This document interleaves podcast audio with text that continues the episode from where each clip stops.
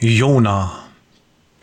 Stell dir vor, du könntest durch die Augen eines anderen Kindes Gottes große und kleine Ereignisse der Weltgeschichte miterleben. Oder dabei sein, wenn heutzutage Menschen Jesus nachfolgen bei ihren Problemen, Niederlagen und Siegen. Jona macht es möglich. Heute verrate ich dir etwas, was außer meiner Frau noch keiner weiß. Zwischenbemerkung von Thorsten, Jörg redet von sich und seiner Frau. Jetzt weiter. Wenn du schon länger dabei bist, wird es dir aufgefallen sein, bisweilen tauchen hier im Newsletter, im Podcast Geschichten auf, in denen ein gewisser Jona die Hauptrolle spielt. Ich verlinke dir zwei Beispiele in den Show Notes. Das eine ist, Jona trifft Jesus und seine Jüngerschar auf dem Weg nach Kapernaum.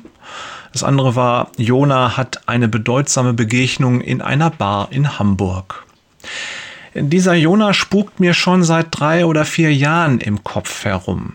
Schon lange bevor ich mit diesem Newsletter begonnen habe.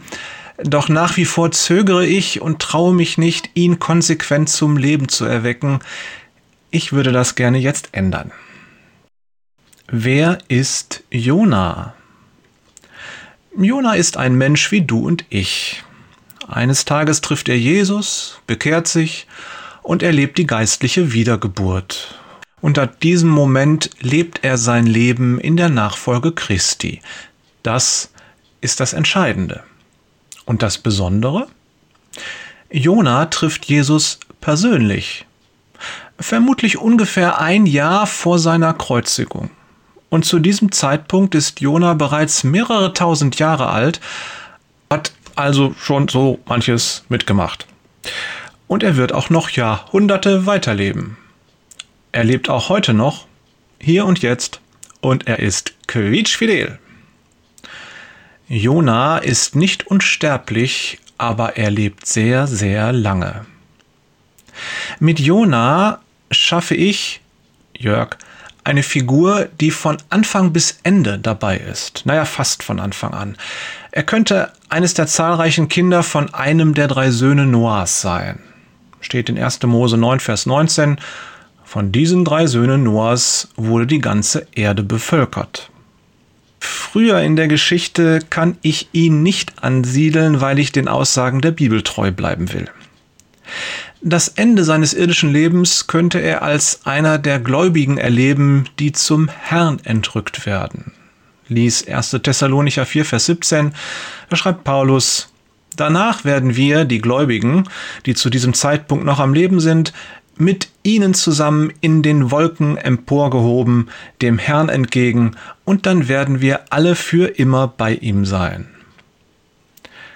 Jona wird in grauer Vorzeit geboren und wächst heran. Im Alter von 33 Jahren allerdings hört er einfach auf zu altern und bleibt wie er ist. Er wird zwar älter, aber er altert nicht mehr. Und so kann er uns als Augenzeuge direkt vor Ort durch die gesamte Menschheitsgeschichte und quer über die ganze Erde dienen. Durch ihn können wir teilhaben an den großen und kleinen Geschichten, die Menschen seit jeher mit Gott erleben. Warum das alles? Gott hat diese Welt geschaffen. Er ist von Beginn an präsent und er wird es bis an ihr Ende sein. Er ist immer da und jeder Mensch, der jemals auf dieser Erde wandelt, hat Begegnungen mit ihm. Mal hier, mal da, das eine Mal direkt betroffen und das andere Mal nur beobachtend, immer jedoch emotional und geistlich betroffen, lässt Jona uns dabei sein, wenn Menschen etwas mit Gott erleben. Das kann das traumatische Erlebnis eines Soldaten im Zweiten Weltkrieg sein, die rührende Fürsorge eines zeitgenössischen Mädchens vor einer Essensausgabe in Florida oder die Bekehrung eines jungen Mannes auf der Titanic, um nur ein paar Beispiele zu nennen. Gott ändert sich nicht.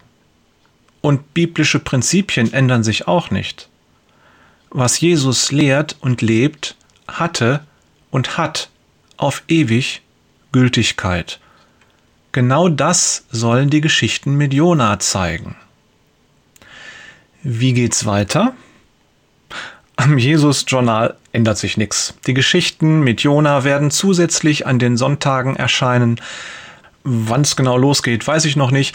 Ich denke, ich sollte erstmal ein paar Geschichten vorschreiben, damit ich nicht in Stress gerate. Allerdings, wie ich mich kenne, werde ich das ohnehin nicht tun. Nee. Deswegen bleib einfach dabei. Du bist unter den Ersten, die vom Start der Jona-Geschichten erfahren. Liebe Grüße von Jörg, das musste ich heute mal loswerden, Peters und Thorsten. Na, da bin ich aber gespannt. War da.